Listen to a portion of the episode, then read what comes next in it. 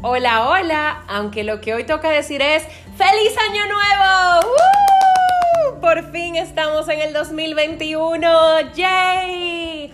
Este año lo inicio con un corazón sumamente lleno de fe y confiado en el Señor, porque Él que ha sido fiel, que es fiel, seguirá siendo fiel. La palabra de Dios nos dice que el caminar del cristiano es de gloria en gloria hasta verlo a Él en. Y como yo confío y creo en mi corazón que pronto lo veremos, sé que cada día serán mayores las glorias que veremos. Así que nada, enfocada mi mirada en el Señor, sabiendo de que Él es que guarda mis días, que Él es que guía mi camino. Así que con fe, con ánimo, alegría, esperanza, amor, gratitud, a vivir este nuevo año. También tengo que mencionar que este mes es mi mes favorito. ¿Por qué? ¿Por qué? ¿Por qué? Porque es el mes de mi cumpleaños. Yo amo cumplir años. Si por mí fuera, cumpliera años una, dos, tres, hasta cinco veces al año. Me fascina cumplir años. O sea, pensar que ese día Dios lo eligió para mandarme a este mundo con un propósito, saber que comienza un nuevo ciclo, una nueva vuelta al sol, o sea, eso a mí me, me fascina, me encanta. Y también tengo que mencionar lo especial que uno se siente de que todo el mundo busca la forma de agradarte con llamada, mensajes, regalos, el desayuno diferente, o sea, como que todo es una fiesta, así entonces me, me fascina, me encanta, me encanta, me encanta. Es el 30 de enero, este año tengo gran expectativa y alegría para el plan que tengo de celebrar. Lo único que todavía lo tengo como medio en vamos a ver qué pasa, porque con toda esta situación de la pandemia hemos visto que más que nunca uno propone un plan, pero deja que el Señor sea que decida y vea la manera de cómo ejecutarlo. Así que en el transcurso de las semanas ya iremos viendo de cómo va mi celebración de cumpleaños. ¡Yay! Estoy sumamente feliz de verdad. O sea que yo quiero como que, ok, enfócate y sigue. Pero que yo pienso en mi cumpleaños y a mí se me sube la bilirrubina. Pero nada, ya. Vamos a ponernos serio. Bienvenidos a este podcast. Tin, tin, tin, tin. Mi diario en audio. Ay, Dios mío, me encanta este intro. Eh, sigo esperando a mis amigos que me envíen sus cotizaciones. Yo también voy a buscarlas. Pero en lo que llega, estoy muy entretenida con este. Me río muchísimo. Lo de hablar de mi cumple no estaba en el plan. Es algo que surgió espontáneo. Pero ahora entiendo que tiene mucho que ver con el tema. ¿Por qué? Mi cumpleaños crea en mí esta alegría por el significado que tiene para mí.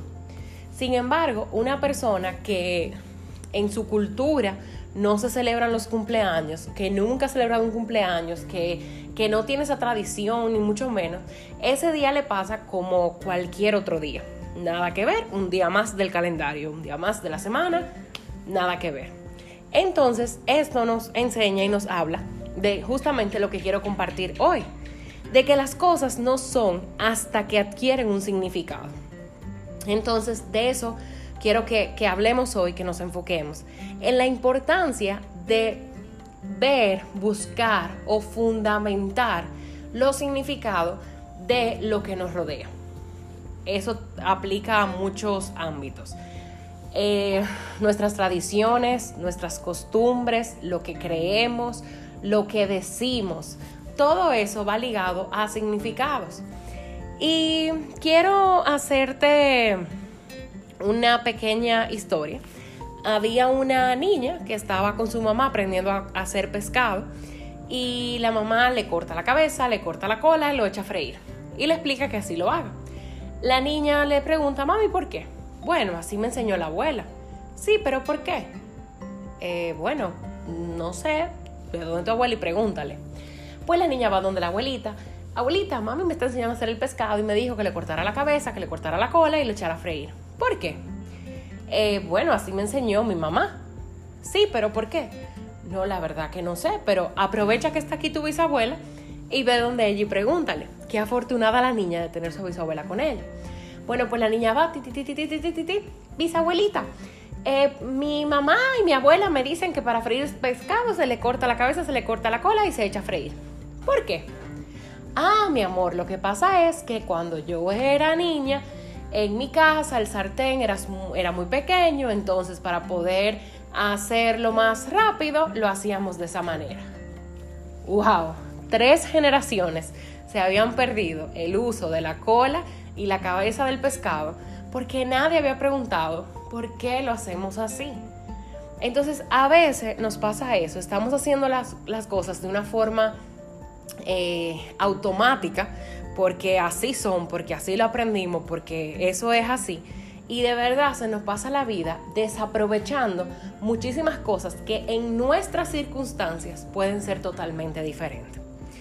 Y de verdad que eso me lleva a contarte ahora acerca del juego del telefonito. ¿Por qué?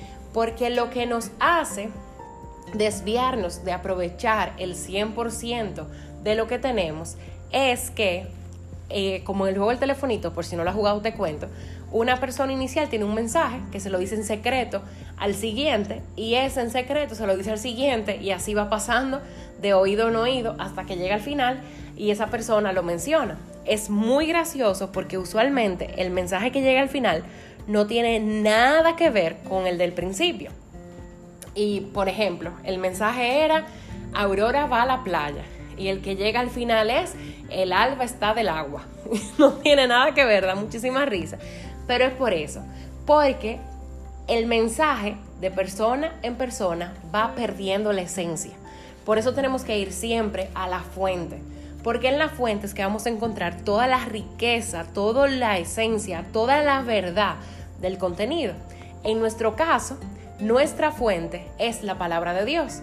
¿Por qué? Porque lo que estamos tratando de vivir es nuestra vida y el autor de la vida es Jesús y su palabra es el manual para nuestras vidas. Entonces, cuando vivimos la vida en base a lo que alguien dijo, alguien hizo, alguien cree, entonces no perdemos la esencia de disfrutar el propósito inicial y real de nuestra vida.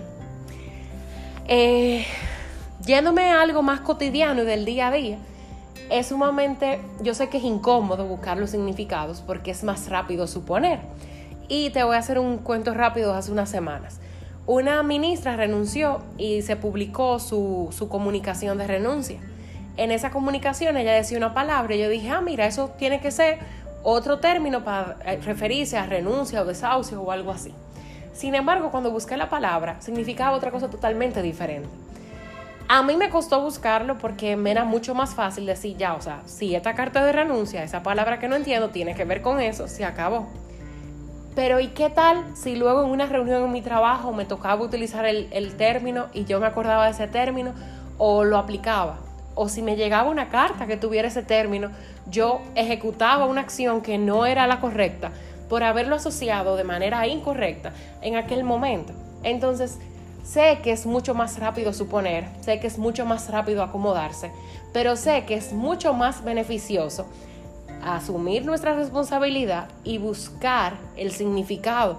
Así aprendemos, así enriquecemos nuestra vida y así sobre todo nos aseguramos de tener el significado correcto de lo que estamos leyendo, de lo que estamos viviendo, de lo que estamos viendo, de lo que estamos sintiendo. Entonces, nada, esa es mi nota del día de hoy. Vamos a, evaluar los significados de lo que nos rodea, de lo que habitualmente decimos. Te pongo otro cotidiano y este te lo dejo de tarea. En la iglesia siempre escuchamos la palabra amén, aleluya, gloria a Dios. La repetimos muchísimo, pero no fue hasta hace poco que yo me puse, ok, déjame ver qué esto significa.